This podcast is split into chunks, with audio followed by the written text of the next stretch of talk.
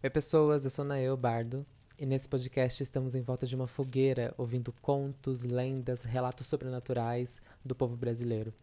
Pega aí o seu cafezinho, a sua água, o seu chá, faz o sinal da cruz e vem escutar essas histórias.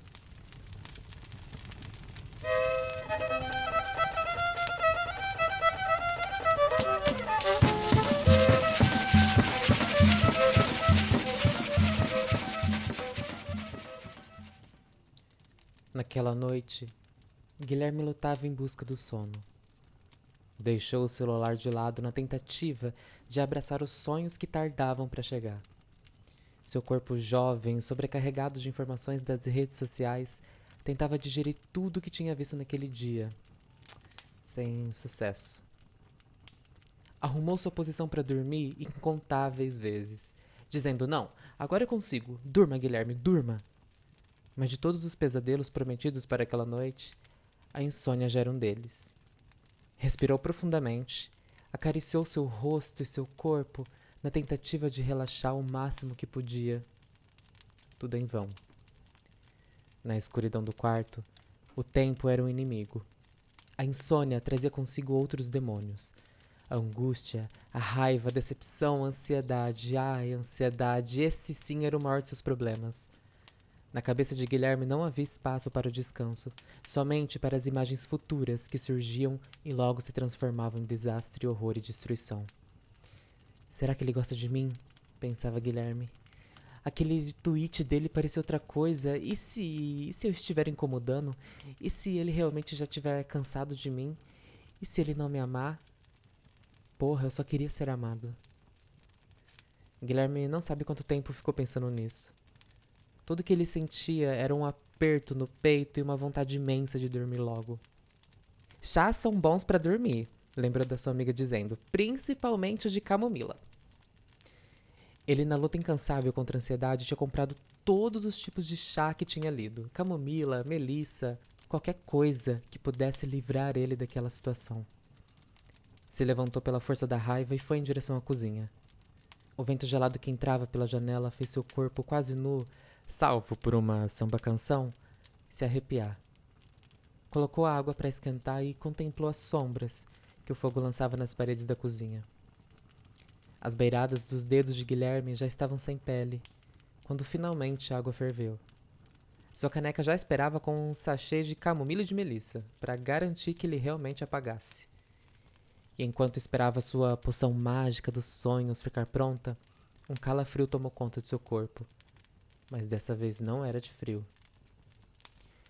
Olhando em volta na sua cozinha escura, Guilherme não viu nada, mas ele sentia olhos cravados nele. Olhos tão antigos quanto o tempo, olhos que proferiam maldições e encantamentos ancestrais.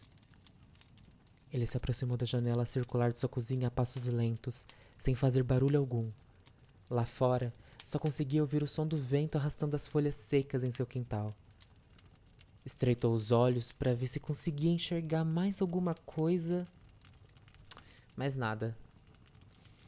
Resolveu então caminhar até a sala, que ficava do lado, para conseguir ter uma visão melhor da rua. Naquela hora, Guilherme já havia esquecido seu chá, seu plano de dormir, sua ansiedade.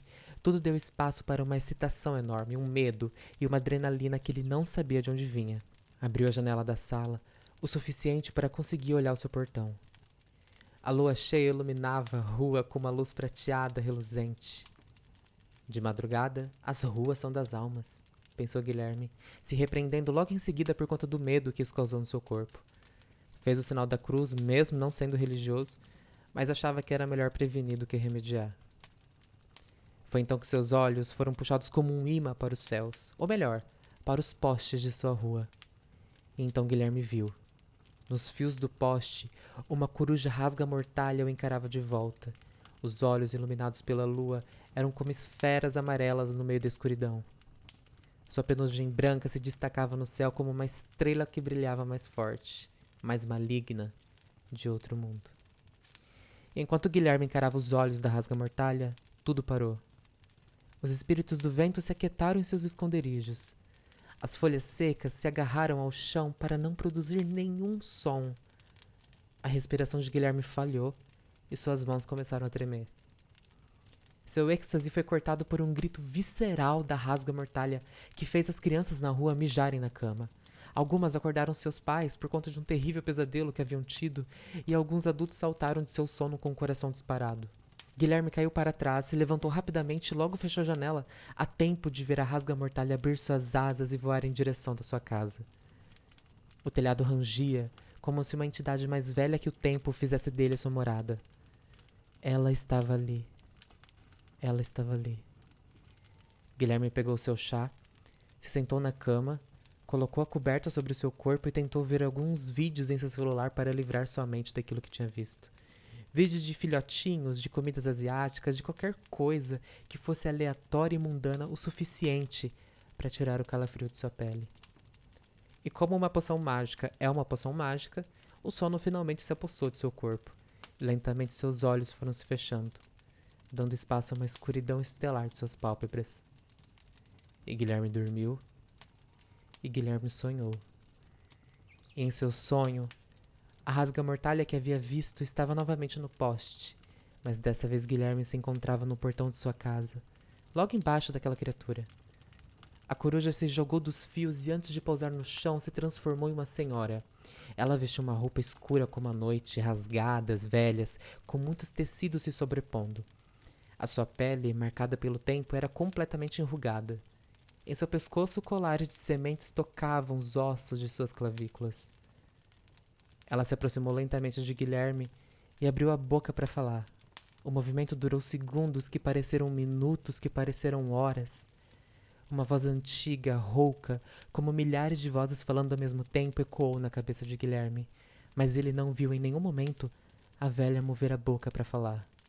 Ela apenas tinha aberto e todas aquelas vozes saíam de dentro dela.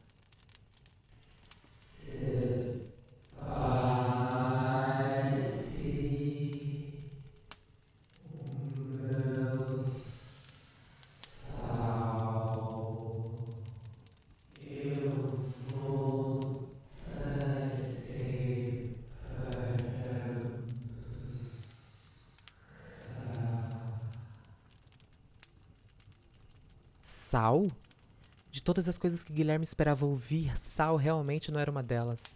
Esperava uma maldição em um idioma antigo, uma previsão de catástrofe no futuro, mas Sal. A sua visão escureceu. O céu rodou como se tivessem acelerado as estrelas. Os olhos da bruxa continuavam as mesmas esferas amarelas. Ela o encarou, deu novamente um grito e, em um piscar de olhos, já voava pela noite como uma coruja. Guilherme acordou sem entender o que era aquele sonho. Seu corpo doía por conta da noite mal dormida. Se espreguiçou e, antes de botar os pés no chão, ouviu uma palma fraca em seu portão. Seu coração disparou. Seu sonho saltou em sua mente com todos os detalhes possíveis. Seu corpo, ainda sonolento, lutava contra a carga de adrenalina que recebia. O sal. É ela. Eu tenho, eu tenho certeza que é ela. O sal. Eu preciso pegar o sal. Ele foi até a cozinha e colocou algumas colheres de sal em uma sacola. Amarrou com as mãos trêmulas, respirando fundo, e destrancou a porta da cozinha. Caminhou pelo quintal ouvindo o vento raspando as folhas secas no chão. Abriu o cadeado do portão. Seus olhos lutavam contra a luz do sol, mas ela estava ali. Ele podia sentir. Sua roupa cheirava a tabaco misturado com café. Seus cabelos brancos eram desgrenhados e caíam em volta do corpo. A velha estendeu suas mãos esqueléticas para o presente que o garoto havia separado a ela uma sacola com um pouco de sal.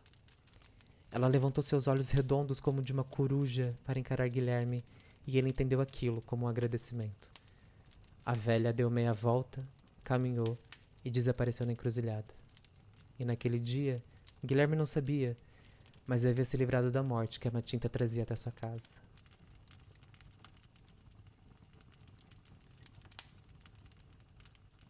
Esse conto que você acabou de ouvir é um conto que eu escrevi. E é um conto sobre a Matinta Pereira, um personagem muito conhecido no norte do Brasil. Um personagem, uma bruxa também. E que a origem dela é muito controversa, porque a Matinta Pereira ela surge também de uma mesma ave chamada Matinta Perê. E que inclusive é uma ave que deu origem ao Saci Pererê. Então a matinta e o saci, eles convergem dessa mesma ave. Existem alguns estudos sobre isso, sobre como essa ave influenciou essas duas figuras.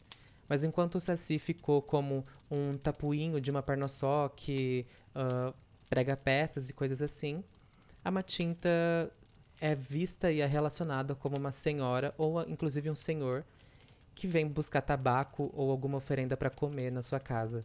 E se ela se sente agradecida e recompensada, ela vai embora. Mas se não, alguma desgraça acontece na sua vida ou nas pessoas ali de casa. A Matinta Pereira geralmente é vista como uma figura que prenuncia a morte, que traz a morte, que anuncia a morte. Então ela é uma figura bastante temida pelas pessoas. Os próprios indígenas temiam a Matinta Pereira, então eles faziam uh, uma oração para afastar ela e coisas assim. Mas uma coisa que eu acho muito curiosa é que tem relatos de que alguns pajés podem se transformar em Matinta Pereira de noite e assumir a forma humana no nascer do dia. Eu acho isso muito curioso, muito interessante. Existem outros relatos também, como o Câmara Cascuda Ponta, de que meninas conseguem fazer isso também, jovens e coisas assim. Então é uma figura que realmente ela está nesse imaginário do, da transformação, da bruxa metamorfa que vem, que traz um prenúncio, que traz um augúrio, um, um azar na vida das pessoas que encontram com ela. E se a oferenda for boa o suficiente, você está livre. Se a oferenda já for ruim, aí você tem um problema. Lembrando que se você tiver causas envolvendo a Matita Pereira ou qualquer outra coisa que você queira contar, lendas, relatos sobrenaturais que você vivenciou, você pode me mandar por e-mail na eubardo.gmail.com que eu vou ler aqui em algum momento. A sua história é lenha para esse podcast continuar existindo. Sério, gente, eu preciso mesmo das histórias. então, um grande beijo com amor e com carinho. E cuidado com a velha que pede sal na sua casa.